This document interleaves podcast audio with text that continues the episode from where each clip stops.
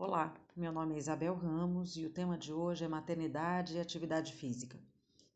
Inicio esta temática pois estamos diante de um assunto cujos desdobramentos são de ordem mundial. Pior, já são considerados um problema de saúde pública.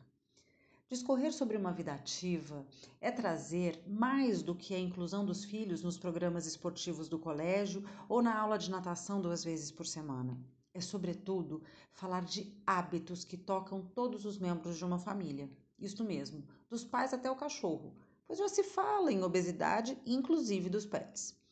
Neste enredo, comento que a maternidade me trouxe como um evento e mesmo momento familiar o hábito de assistir filmes. E um dos que mais me causaram impacto nos últimos tempos foi o Wall da Pixar, pois lá me deparei com um futuro muito próximo e preocupante. Focando especialmente no ponto da obesidade como consequente da falta de atividade física, lá encontramos uma população sedentária amparada sob a égide de um pseudo-conforto produzido por tecnologias de ponta.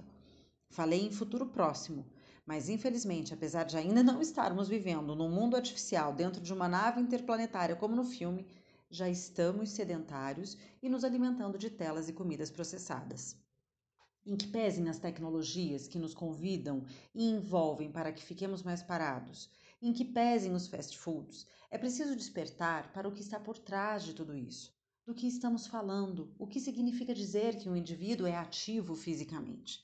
Sem ter conhecimentos técnicos no assunto, trazendo apenas minhas vivências e percepções, compartilho que, primeiramente, é preciso respeitar preferências comportamentais Pois eu, por exemplo, adorava brincar de pular corda, de pega-pega, de bicicleta, enquanto que minha irmã sempre privilegiou brincar de boneca, colecionar e trocar papéis de carta. E isso era nosso, não fomos influenciadas por ninguém.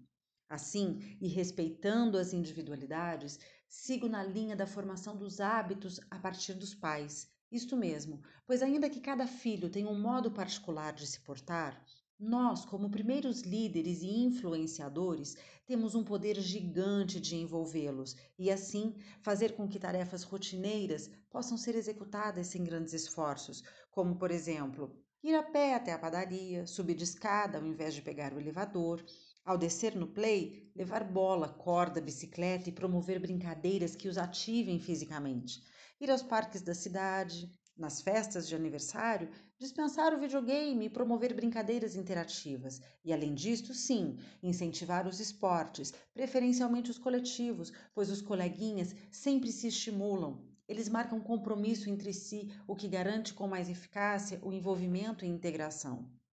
Falar de atividade física é infinitamente mais profundo.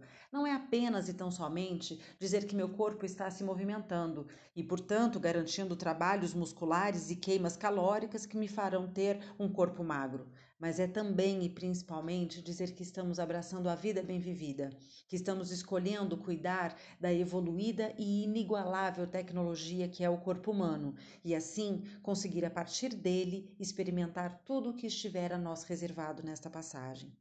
Dá trabalho ir ao parque, dá trabalho descer no playground, dá trabalho levar e buscar nas atividades esportivas, mas creio que sejamos solidários no entendimento de que é muito mais laborioso e tenso e mesmo doído ver um filho sofrendo em decorrência do peso elevado, ver um filho adolescente com diabetes, ver um filho se isolando dos amigos e, portanto, de eventos sociais porque está com a autoestima abalada.